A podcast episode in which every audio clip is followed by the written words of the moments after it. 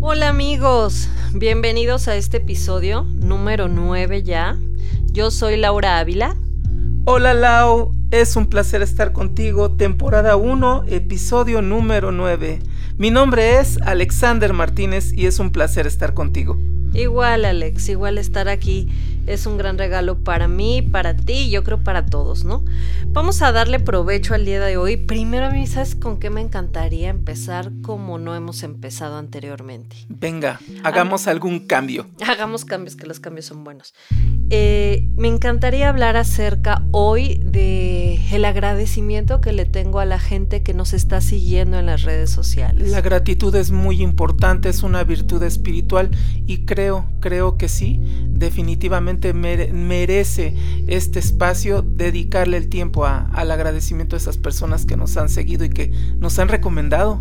Así es, y además nos hacen sentir muy motivados, especialmente muy comprometidos para que el siguiente episodio y el siguiente y el siguiente sea cada vez pues con una calidad mucho más alta, ajá, y sobre todo con un amor eh, pues inigualable.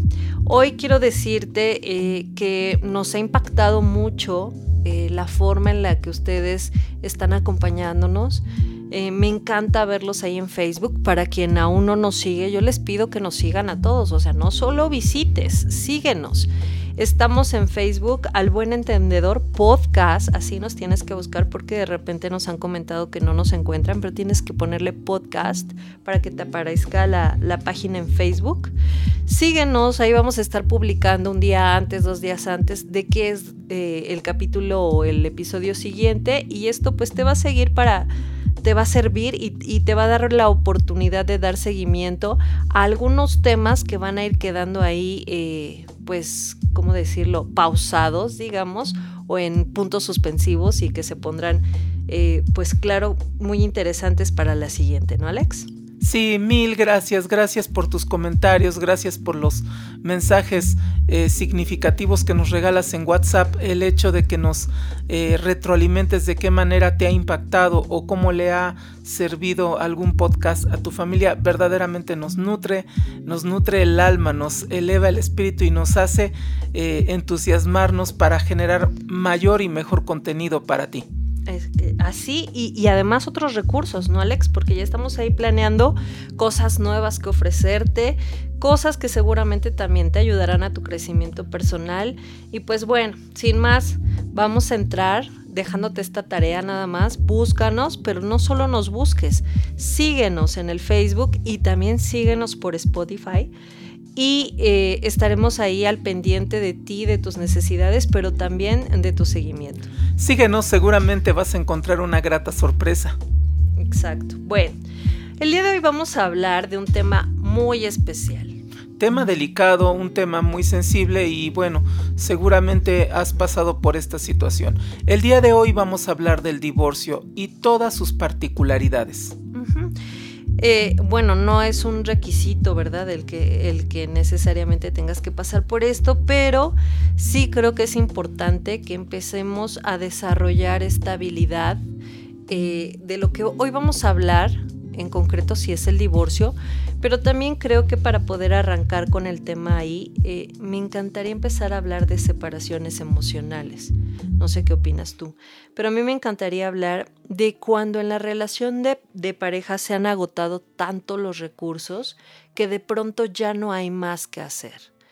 Primero me encantaría que les dijéramos, ¿no, Alex? A manera de, de comentarios, ¿cuáles podrían ser estas señales que tú podrías identificar como para ir quedando claro o como para que te vaya quedando claro que esa relación ya no te está ayudando en nada, que ya no te está construyendo como persona, que ya no te está dando la oportunidad de crecimiento y que al contrario, ¿no? Ya te está robando o te está quitando o te está incluso frustrando. Lo mencionas con mucha claridad. Bueno, pues una característica muy especial es que la energía baja en ambas partes, ya no hay crecimiento, no se vislumbra un futuro de crecimiento. Entonces, la energía baja, la relación empieza a menguar, la comunicación, que es clave y que es primordial, se hace deficiente y entonces los significados de la comunicación son tergiversados o son interpretados de diferentes maneras, muchas veces mal interpretados. Entonces, ya vamos dos, energía baja y falta de comunicación. Voy por otra más. A mí me parece eh, que es importante que sepamos cuando las cosas se vuelven intolerantes, ¿no? Es decir, hay errores y defectos de cada uno de nosotros que se vuelven tolerantes. Es decir, en el tiempo que llevo con mi pareja me doy cuenta pues que le gusta aventar sus calcetas al suelo, que apachurra la pasta de dientes de mala forma y vamos, son cosas que fácilmente puedo con las que puedo convivir, ¿no? Y fácilmente puedo sobrellevar. Pero habrá otros detalles que tú te estés preguntando si son o no llevaderos, que si se puede convivir con ellos o ya no. Ya no es posible y además te está robando fuerza. A mí me encantaría que yo, mm, bueno, yo me puedo enfocar en uno en este momento y pienso en las faltas de respeto. Ajá. Cuando te estás dando cuenta que tu pareja y tú están eh, recurrentemente desacreditándose mutuamente, pero además ofendiéndose, lastimándose de una manera súper hostil eh, y violentamente, eh, casi siempre es la conclusión de, de esas pláticas o discursos que se tienen mutuamente, eso es un foco rojo. Las faltas de respeto, por supuesto que son degenerativas. Las faltas de respeto son crónicas. Y si no, y si una conlleva a la otra, por supuesto que eh, esto no parará. Y bueno, abundando un poco en lo que mencionas, Laurita, en, los momentos en las, en las que la relación se vuelve intolerable, es precisamente que estas, estos chances que nos regalamos, estos espacios de, frescura que nos regalamos de dejar al otro ser, no se conviertan precisamente en, eso, en un abuso. Es decir, bueno, el otro tiene otros estilos, ella tiene otros estilos y tiene ciertos hábitos, así lo criaron. Esa diversidad hasta cierto punto, creo yo, debería de ser nutritiva y debería de generarnos buenos contrastes, siempre y cuando estemos en el entendido de que mi intención hacia ti, hacia ella, es crecer, es cuidarte, es procurarte, es ver por ti y precisamente por el amor a la relación y por el amor que le tengo a la persona, voy a procurar quitar esos detalles que sé que hieren la relación. No solamente herir al otro o a la otra, herir la relación. Claro. Y bueno, otro más a mí me parece otro motivo por el cual eh, sospecho que pudiera llegarse una relación de pareja a su fin es por el desinterés. ¿Qué pasa con el desinterés? Pues es esta apatía por lo que le ocurre al otro. Es que ya conviví tanto contigo que ya no me sorprende nada de lo que tú haces, de lo que tú logras, de lo que tú, incluso de lo que te preocupa, no solo de lo que planeas para positivo, ¿no?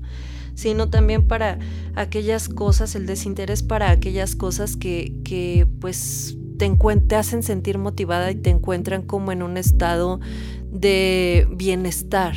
Cuando a ti, eh, cuando tú te estás dando cuenta que tu pareja está teniendo este tipo de desinterés, pues vamos, yo creo que es importante eh, pensar muy bien las cosas, ¿no, Alex? Sí, mira, te doy un dato curioso. Tardamos eh, Laurita, cerca de 7 minutos en, en quedar perdidamente enamorados de alguien. Hacemos una serie de efectos químicos en nuestro cerebro tan potentes que quedamos en verdad perdidamente enamorados del otro. Y bueno, esto no es tanto cupido, es nuestro cerebro. Pero ¿qué crees? Tardamos siete meses en desenamorarnos, en bajar toda esta química, en desinstalar todos estos hábitos, en empezar a, a desinstalarnos, si cabe la palabra, de la relación. Y aquí viene lo complejo, que no es una situación a la ligera. Entonces, ¿qué estamos apostando aquí? Estamos apostando nuestra vida, nuestro destino y nuestro, nuestro compartirnos con alguien. Si bien es cierto que estamos expuestos a conductas y a condicionamientos químicos en nuestro cerebro, también es cierto que después de que estas químicas bajan, tenemos la determinación, el amor y las ganas ganas de verdaderamente construir una buena relación con alguien. Y ahí es donde empieza el trabajo. Y no hablo de un trabajo sufriente, hablo de un trabajo proactivo y voluntario, por la pura, por la pura gana de verdaderamente estar bien con alguien. Y bueno, así como esto, otro motivo más que a mí me suena de, desalojo en la relación de pareja podría ser la dependencia. Sí, ¿Qué pasa con la dependencia? Pues es, una herramienta de muerte. La dependencia te, te, anula, te quita, te borra, de todo. Entonces, ¿qué pasa con estas parejas? Que la sensación de pronto de, de querer estar con el otro se vuelve híjole, ¿cómo decirlo, Alex? Tediosa, rutinaria, de control. Digo, hay tantos factores que la pueden llegar a contaminar que verdaderamente van matando poco a poco esa relación. Exacto, pero sobre todo hablando de dependencia me refiero como a este vínculo de sentir que sin el otro no respiras, sin el otro no procesas, sin el otro no te puedes comunicar, sin el otro no viajas, sin el otro no hablas, sin el otro no comes. Eso es depositarle mi destino y mi existencia al otro, es ser un irresponsable conmigo mismo y decir esta frase que bueno, muchas veces es mal usada, sin ti me muero, tú eres mi vida. Digo, eres mi amor y me haces sentir muy bien, pero no eres mi vida y sin ti no me muero, claro que podría ser otras cosas. Claro, como dice la, la psicoterapeuta. Eh, una, una, psicoterapeuta que yo admiro profundamente. Su nombre es Marisol. Ahorita tengo su apellido que se me, se me barre. Pero eh, esta psicoterapeuta eh, habla de cómo es que para poder realmente amar al otro, pues primeramente tenemos que amarnos a nosotros mismos, ¿no? Y, así es esta, esta cuestión en la que uno se le van perdiendo las, las herramientas de individualidad y de pronto te vas eh, como siempre de referente a justificar en la vida del otro para que tú puedas tomar ciertas decisiones, ¿no? Desde que me casé ya dejé de ir al fútbol, desde que estoy en pareja ya no voy a mi zumba o a mis artes de recreación. No es necesario que traiciones tu existencia tu esencia, lo que naturalmente eres y haces, por un compromiso. El compromiso no tiene que pesar. El compromiso tendría que ser como la sociedad de una empresa en donde ambas partes vigilan que las utilidades sean grandes, que las ganancias sean multimillonarias. Y estas ganancias se llaman amor. Pero entérate, eso no es gratis, eso no te lo da una firma, un anillo, una boda, eso se trabaja a pulso, con tu talento natural, con el talento natural de ella, con la buena voluntad y con las ganas, verdaderas ganas, de crear un gran, gran vínculo que se llama amor en pareja. Claro, y no es fácil, eh, de que va a haber errores los va a haber, pero a mí me interesa mucho que la gente le quede claro, a ti que nos estás escuchando, te quede claro algo. Es decir, si tú sientes que todos estos motivos de los cuales ya hablamos, desinterés, faltas de respeto, falta de comunicación, la violencia, la dependencia, los abusos, etcétera, la desconfianza, ¿no? Qué valiosa es la confianza también, ¿no, Alex? Importantísima, sin eso no se puede cimentar nada. Te pasa cuando contratas a un mecánico o a una persona doméstica en casa, le deposita las llaves de tu hogar. En, la, en el caso de la pareja le estás depositando más, la apuesta es demasiado alta. Dicen eh, que la confianza tarda mucho, muchísimo en ganarse, pero cuánto tarda en perderse, ¿no? A veces unos segundos, unos minutos. Pero bueno, eh, yo creo que la confianza es primordial en una vida en pareja.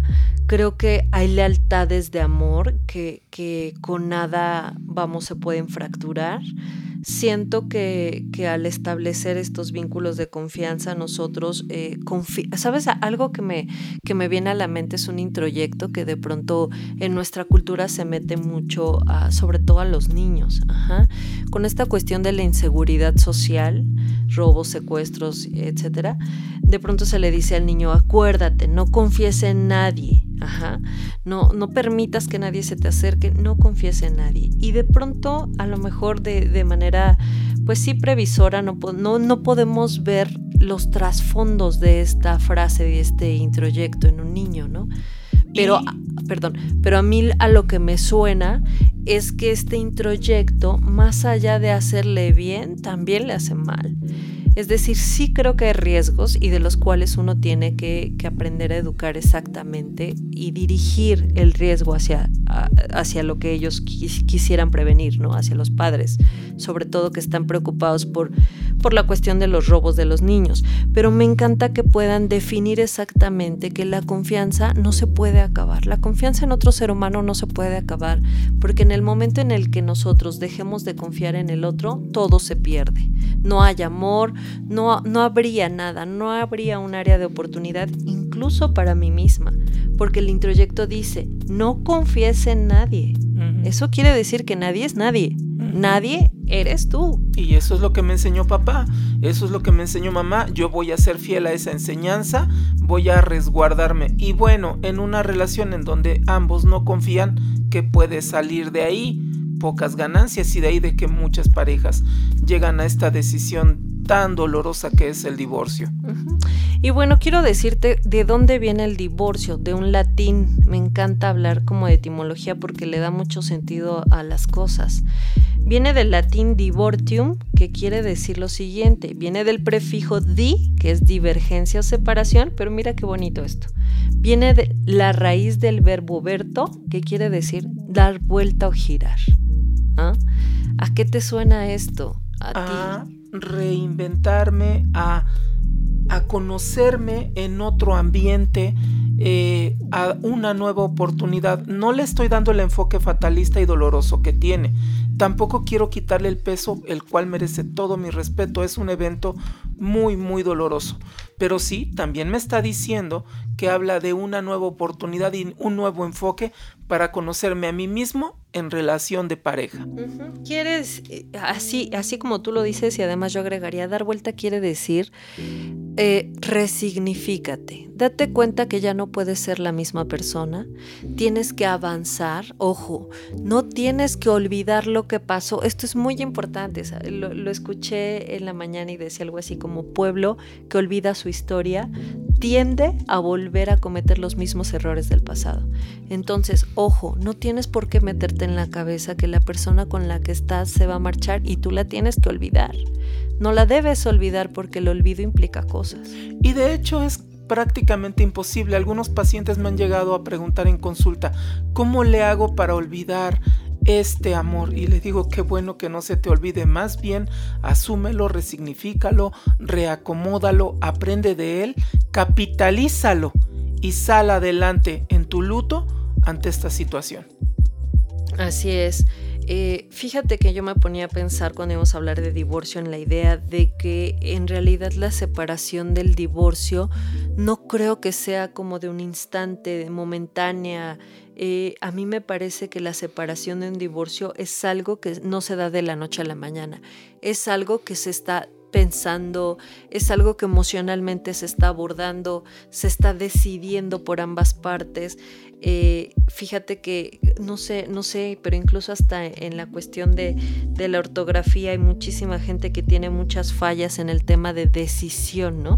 Casi siempre no saben cuál va con cuál, si va primero la S o la C, y, y yo he visto muchos errores de esos. Pero ¿por qué decisión nos cuesta tanto trabajo? ¿Por qué decidir nos cuesta tanto trabajo? Ajá.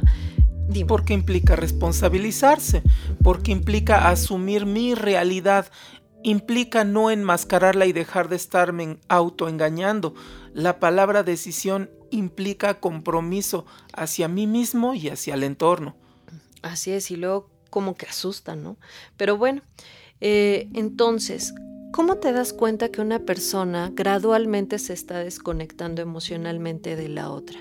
A pesar incluso de estar viviendo juntos, vamos, porque llegar al tema del divorcio, quizá estamos hablando de un tema legal, económico, pero el divorcio emocional no requiere a una, una separación física. Claro, hay relaciones que ya llevan tres años separados, divorciados y aún siguen viviendo juntos bajo el famoso pretexto. Es por los niños, es de aquí a que crecen, de aquí a que salen adelante pero bueno, ¿qué clase de relación de pareja le estamos brindando a nuestros hijos? Y también qué clase de relación de pareja nos estamos dando a nosotros mismos. Es momento de hablar, de poner las cartas sobre la mesa, de aclarar las situaciones y hablar de frente con mucha honestidad. Y además reconocer que hay recursos que bien puedes sobrellevar y también hay detalles que se vuelven inabordables, ¿no? Y, no obstinarse por temas que sabes que francamente no te van a permitir tu evolución individual. Yo le llamo el baúl de las causas perdidas. Cuando llegan algunos consultantes en la relación de pareja con estos problemas, regularmente les explico, mira, van a haber asuntos que sí van a tener mediación, van a haber asuntos que podrás condescender a tu pareja y aguantártelos, pero van a haber algunos asuntos que no van a poder ser negociables.